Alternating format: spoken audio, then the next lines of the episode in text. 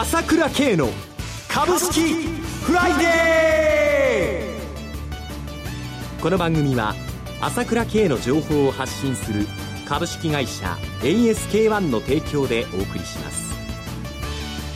皆さんおはようございます。浜田節子です。朝倉慶の株式フライデー。今日も株式投資をする上で重要となる注目ポイントを取り上げてまいります。パーソナリティは、アセットマネジメント朝倉代表取締役、経済アナリストの朝倉圭さんです。朝倉さん、おはようございます。おはようございます。よろしくお願いいたします。よろしくお願いします。さて、伊勢志摩サミット、今日で閉幕いたしますが、そうですね、はい、なかなか思い切った発言が出てきましたよね。そうですね。世界経済についての議論もされた中で。そうですね。はい、リーマンショック前に似てきたというこう発言があったわけですけどもね。はい、これはちょっと市場関係者も、まあ、踏み込んだなという感じでね、この国際会議でね。はいまあ、新聞の論調なんかを見ると、まあ、これで消費税引き上げ先延ばしということになってきたということがね、はい、大々的に言われていますけれどもね。はい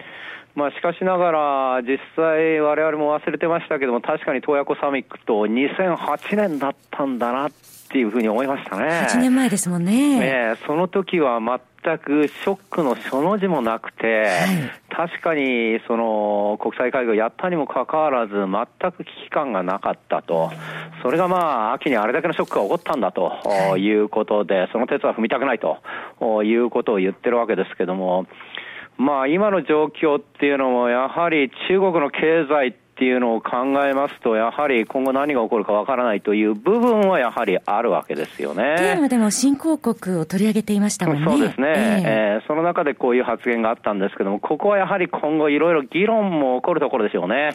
えー、確かに首脳の中でもそれだけの危機なのかということで、今後文面も 詰めていくんでしょうけども、ただここでこれだけのことを言ったということは、はい、それなりにまあ今後ね、えー、意味が出てくる可能性はありますね。まあ消費増税先送りになんだとして受け止められていますが、そうしますと、景気に配慮した政策への期待というのがこれから出てきますもちろんそういうことです。これだけのことを言ったということと、強要できたということの中で、はい、政策が思い切って出せるという体制になってきたということですね。はい。えー、それでは今後の見通しを CM を挟んで朝倉さんに詳しく伺ってまいります。朝倉慶が発信する情報は株式会社 ASK-1 にお任せ。毎朝7時にスマホで株式情報が聞けるモーニングニュース。月に2回のメール、朝倉経済レポート。そして月に一度の月間 CD では、朝倉慶が国内外の経済情勢、マーケットのトレンドを分析し、75分間とことん語ります。もちろん株式推奨銘柄情報も。キーワード ASK1 朝倉で検索を。株式会社 ASK1 は、証券取引、金銭、有価証券の予託、貸付行為は行っておりません。また、情報提供する金融商品のお取引では、相場変動などにより損失を生じる恐れがあります。えさて、それではここで ASK1 からのお知らせです。はい。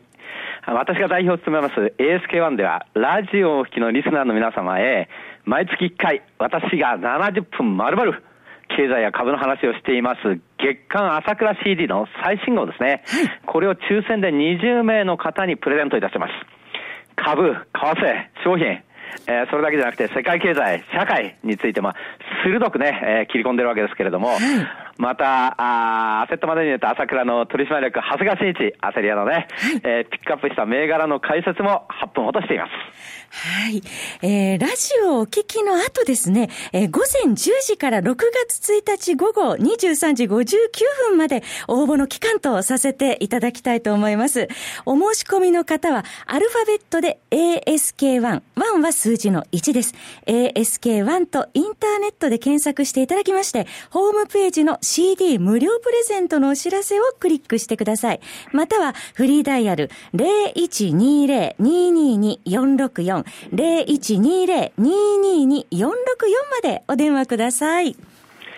応募お待ちしてますね。お待ちしております。もうグローバルマクロの視点で、えー、朝倉さんの解説の CD プレゼントということです。以上、お知らせでした。えー、さて、朝倉さん、まあ、あの、今日 G7 が閉幕ということで、その後、アメリカのオバマ大統領が広島訪問ということで、まあ、歴史的な瞬間を迎えるわけですね。そうですね。はい。まあ、この中でマーケットの方ですけれども、まあ、じわじわと上がり基調ということになってきましたよね。流れが変わりつつあるということでしょうか？そうですね。やはり政策期待というのがかなり大きくなってきたと思いますね。はい、まあ、昨日、まあ、日経平均であと40円ちょっとで1万7000円というところまでなったわけですけども、はいまあ、今月1回も1万7000円タッチしてないわけなんですけれども、えー、まあ、月内タッチできる流れになってきたと思うんですよね。そうですね。5月の S q 値も上回ってくる場面もありましたね。そういうことですよね。はい、で特にここに来ての下げを振り返ってみると、やはりちょうど1ヶ月前ですよね。はい日銀がやはり4月28日ゼロ回答ということの中で相場の急落というものがあったわけですよね。日銀ショックとも言われてましたが。そうですね。はい、その時は1万7570円してたんですよ、日経平均は。はい。それがもう連休間際5月2日には1万6000割れということで、本当にまあ急落状態ということになってしまったわけですけれども、はいこれ、一重にやはり日銀が何もしなかったということの失望感と円高というもので相場が崩れてしまったわけですよね。はいえところが、今、先ほど言いましたように、リーマンショック前に似てきたという状況の中で、えこういう発言があったということで、政策がまあ出てくることが必至という情勢になってきたわけですよね。はいえそうすると、まあ一応、消費税引き上げ先延ばしっていうのはもう新聞でいろいろ出てますので、このこと自体はあまり大きな材料にならないなと思うんですが、はい、まあ、ダブル選挙。これがこういったことをきっかけにやるという可能性が十分ありますので、それから選挙をやればオバマさん、広島に行ったというところで、だいぶ支持率が上がっているところなのでね、はい、かなりやっぱり安倍さんとしてもやりたいな、ずっとまあ準備してきたことですから、やりたいという気持ちは相当大きいと思うんですよね。やはりその好条件のもとで衆参同一選挙の可能性はあるということでしょうかあると思います。はい。もちろん熊本の問題というのはあるけれども、はい、まあ予算措置をしたということで、えー、やってくるという可能性があるというのと、それから、もちろんその、今言ったように補正予算もね、もう大々的に、えー、行うという、こういったこう、環境もできたわけですよね。はい、もちろん日銀がそれをサポートするというふうなわけで、大きな金融緩和、あ何をやるかわかりませんけども、そういう可能性も十分あるということで、もちろん今度はさすがに動くと思いますので、そうなると、まあ、1ヶ月前にゼロ回答だったものが、いろんな意味でその新しいこの対策が出てくるという段階に入ってきたと。いうことの中で、日経平均がじわじわと上がってきたというふうに見ていいんじゃないでしょうかね、そういうものを先取りしてると。ですから、売買代金がもう2兆円もいかないっていうことがもう6日間も続いてるわけなんだけども、はい、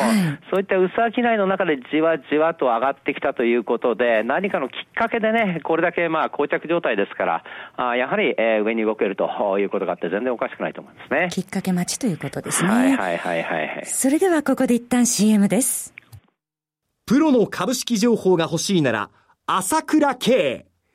経済予測のプロ、朝倉慶の情報は、株式会社 ASK1 が配信中。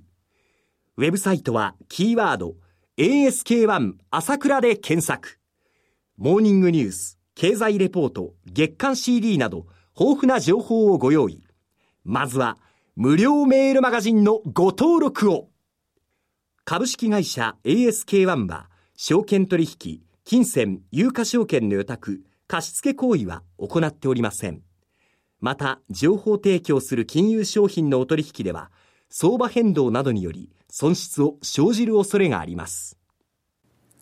さて、きっかけ待ちの株式市場ということですが、マーケットの中身を見てみますと、これまで牽引してきた新興市場、特にマザーズ指数、えー、このところ人気銘柄の一部が崩れて全体的に売られているというわけですが。そうですね。はい、昨日もアクセラがやはりちょっと臨床がうまくいかなかったということで、人気銘柄の一つですからね。はい、えー、まあ確かに4月20日と5月12日ですか、ダブルトップみたいな形になって相場が崩れた形になっちゃってるので、はい、まあやっぱりチャートも崩れてて、ちょっと厳しいという状況なんですけれども、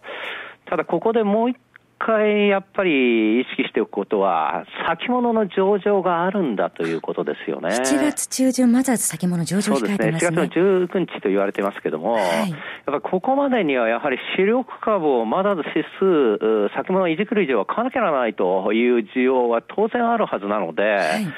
えー、ここに来てですね、えー、例えば、売り、空売りなんかもだいぶ出てるわけなんですけれども、やはりヘッジファンド含めてですね、えー、大きく変動率を大きくしちゃおうということで儲けようとしてますので、はい、やっぱり売りなんかも無理やり売ってるということは、今度崩れると無理やり売るということがあるわけですよね。まあ、かなりの日分も、日分って今、金利も取られながらですね、株を借りて売ってるというところ、一部10%近い、え金利になっているものもあるんですけれども、そういう形で空売りしているという部分もあるので、上げも強引に持っていくけど、下げも強引に持っていくという部分が一つあるわけですよね。はいその中で大きく崩れちゃったというものはあるんだけれども、だけどもまた今度ね、やっぱり動かすということが主因で、今度それだけの需要があると、先物の上場があるということなので、えー、まあ、流れがね、ガラッと変わってもおかしくはないと思いますよね。はい、どっかをきっかけに、まだちょっと厳しいと思いますがね。はい。ですね。はい、最後に外部環境だけちょっと振り返っておきたいと思いますそうですね。やはりその、今言ったようにですね、まあ、危機感というのはあるんだけども、これを全体的に共有できるのかというと、ここがまだ現実には難しい部分っていうのはあるわけじゃないですか。確かにリーマン前に似てるということは、事実そういう部分っていうのは商品相場なんかである。中国もおかしい。だけどアメリカの株は全然下げてないわけで、史上最高値まであとちょっとというところまであるわけですよね。はい、ですからアメリカは当然ね、この6月、7月、どっちかで金利引き上げるだろうという見方がもうどんどん体制になってきてるわけで、すでにもう先物の指数見ると55%、5割を超えた見方で、えー、アメリカが金利を引き上げるだろうということになってきているわけですよ。はい、えー、えー、そうすると、まあ、これをまあ強行するということになるとすると、今現在、中国の人民元がじわらじわらとこう安くなってきてますね、はい、それからまあ株もちょっとおぼつかないという動きになりつつある、それからまさに、えー、安倍さんがそのあの指摘したように、商品市況ですね。原油はまあ50ドル乗せたものの、他の商品市況っていうのはやっぱりおぼつかないという動きがあるわけですよね。はい、この中のやっぱりこう、サミットでこういうことを言っても、本当に共有できてるのかということがあるわけなので、この辺のところの歪みっていうのがですね、アメリカが金利引き上げるという状態では、やはりこのことは一番大きいですから、日本の政策を吹っ飛ばしてしまうこともありますので、まあ、その辺も見極めていかなければならないということですよね。はい。そろそろお別れの時間が迫ってきました。お話はアセットマネジメント朝倉代表取締役、経済アナリストの朝倉圭さんでした。私、朝倉慶が代表を務めます株式会社 ASK1 では私がとことんと調査して分析した株式情報や経済情報をご紹介しています。ASK1 朝倉で検索し、ウェブサイトから無料メールマガジンを登録していただければ様々な情報をお知らせします。日々の株式投資の有益な情報は ASK1 から受け取ってくださいね。それでは今日は週末金曜日、頑張っていきましょう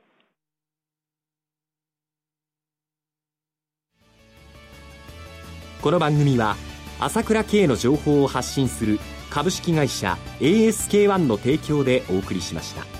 最終的な投資判断は皆様ご自身でなさってください。